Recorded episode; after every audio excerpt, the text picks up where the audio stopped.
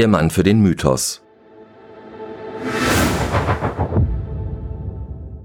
Ein Artikel aus dem Christophorus Magazin, verfasst von Gerald Enzinger. August Achleitner ist der Mann hinter dem neuen Porsche 911, Abschluss und Höhepunkt seiner Karriere. Ein Porträt auf der Fahrt von Zuffenhausen nach Weissach, die überraschend privat wird. August Achleitner ist eins mit sich und mit dem, was ihn bewegt. Wenn er die 35 Kilometer zwischen Zuffenhausen und dem Porsche Entwicklungszentrum Weissach im 911 zurücklegt, dann kommt zusammen, was zusammen gehört. Dann passen sie zueinander, der Mensch und die Maschine. Kein Blatt dazwischen. Keinem anderen deutschen Sportwagen werden mehr Emotionen entgegengebracht. Wie kein anderer Sportwagen auf dieser Welt steht der 911 für den scheinbar unvereinbaren Widerspruch, für das Puristische und den Komfort, für die Exklusivität und das Alltägliche, für das Design und die Funktionalität und für etwas, das ganz eindeutig ist, das Begehren. Da ist Achleitner nicht nur dabei, er ist mittendrin. Der neue Elver ist sein dritter 911. Leiter der Baureihen 718 und 911 heißt seine Stellenbeschreibung, was der Sinnlichkeit der Aufgabe nicht annähernd gerecht wird. Hüter des Grals nennen sie ihn fast ehrfürchtig, den Bewahrer einer Ikone, Teil eines großen Teams, aber doch irgendwie Kult, der in der Harmonie des Ganzen immer weiß, woher er kommt und wohin er will.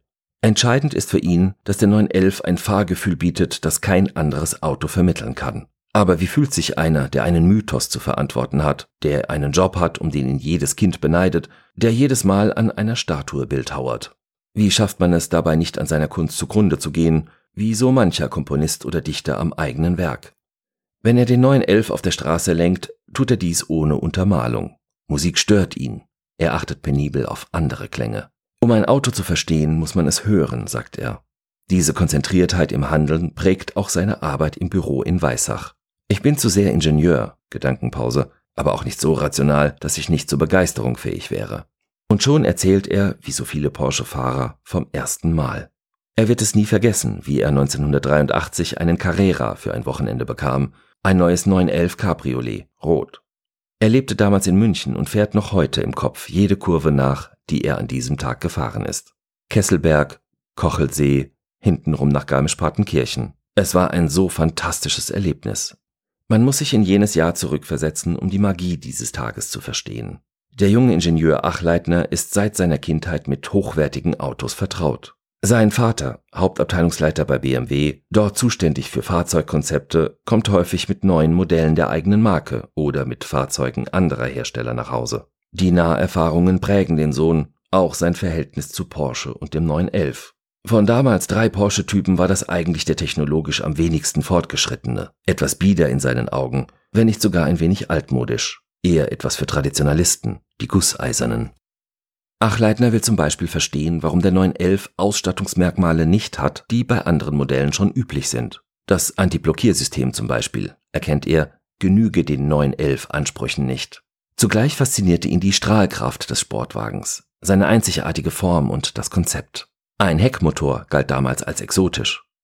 Er heuert bei Porsche in der Fahrwerksentwicklung an und erkennt die Chance, Dinge besser zu machen, aber das Konzept zu erhalten. Denn der 911 ist nicht austauschbar.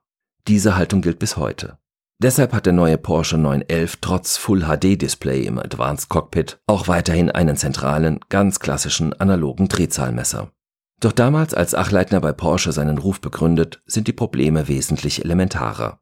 Die neue Generation des 911 soll besser um die Kurven fahren, und zwar auf Basis ganz neuer Erkenntnisse und Berechnungsmethoden. Achleitner und seine Kollegen machen sich sofort an die Arbeit. Immer weiter optimieren die Ingenieure aus Weissach den 911, vom G-Modell über den 964 bis zum letzten luftgekühlten 911. Der 993 etwa war schon ein großer Schritt im Vergleich zu den Generationen davor, erinnert sich Achleitner. Dabei sollte das Beste noch kommen. Wenn Achleitner heute danach gefragt wird, wann die aufregendsten Porsche-Jahre für ihn waren, gibt er die überraschende Antwort 1991 und 1992. Das Unternehmen in der Krise. Untergangsstimmung. Ein Ruck ging durch die Mannschaft. Wechsel in der Produktpolitik. Der Boxster, der Porsche für Einsteiger. Endlich. Der 911, Typ 993 kommt. Rettung. Beim Nachfolger Typ 996 ist Achleitner bereits für die Fahrzeugkonzeption zuständig. Die komplette Baureihenverantwortung übernimmt er 2001. Vor zwei Jahren kam noch die 718 Baureihe hinzu. Auch im Privaten befasst er sich immer häufiger mit beruflichen Aufgaben. Den Radstand des 996 haben wir Sonntagnachmittags beim gemeinsamen Café festgelegt, sagt er. 8 cm plus. Beim Typ 997 lernt der neue 911-Chef erstmals den gesamten Zyklus der Entwicklung kennen. Du agierst mehr oder weniger vier Jahre im Verborgenen, geheim, vertraulich. Und dann gehst du an die Öffentlichkeit und bekommst das Feedback für fast ein halbes Jahrzehnt Arbeit auf einen Schlag. Er spürt enorme Spannung, denn manche Entscheidungen kommen aus dem Bauch. Umso mehr freut er sich über begeisterte Kunden und eine gute Medienresonanz. Dabei ist Achleitner Treiber und Getriebener zugleich. Denn Ingenieure sind immer eine Evolutionsstufe voraus und manchmal auch eine Fahrstufe.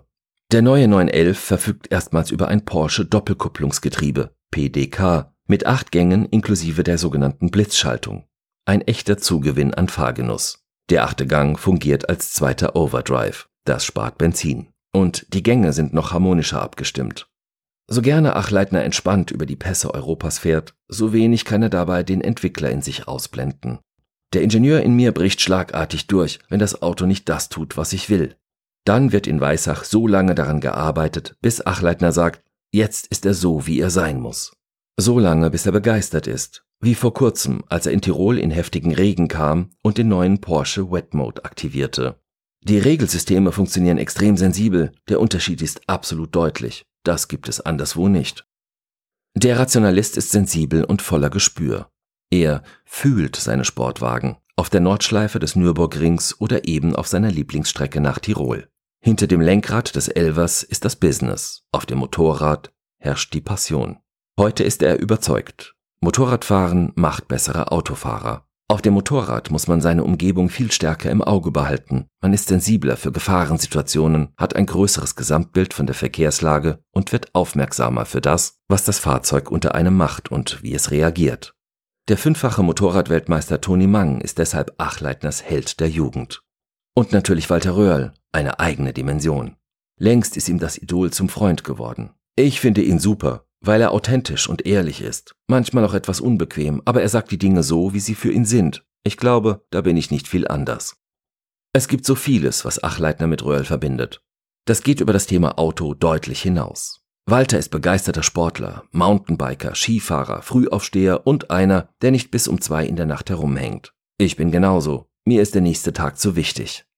Manchmal sitzt Achleitner andächtig neben Röhrl auf dem Beifahrersitz, tief beeindruckt von der Ruhe, die der zweifache Rallye-Weltmeister ausstrahlt.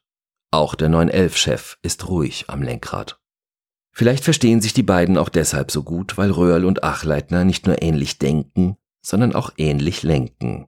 Der eine im Auto, der andere im Unternehmen. Achleitner schöpft Kraft aus dem Inneren.